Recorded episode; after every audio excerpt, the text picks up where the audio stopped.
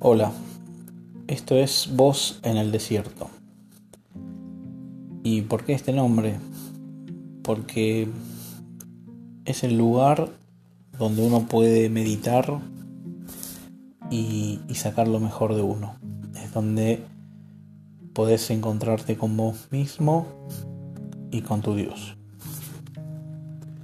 Próximamente eh, vamos a estar dando algunas reflexiones de temas actuales que vivimos en estos días.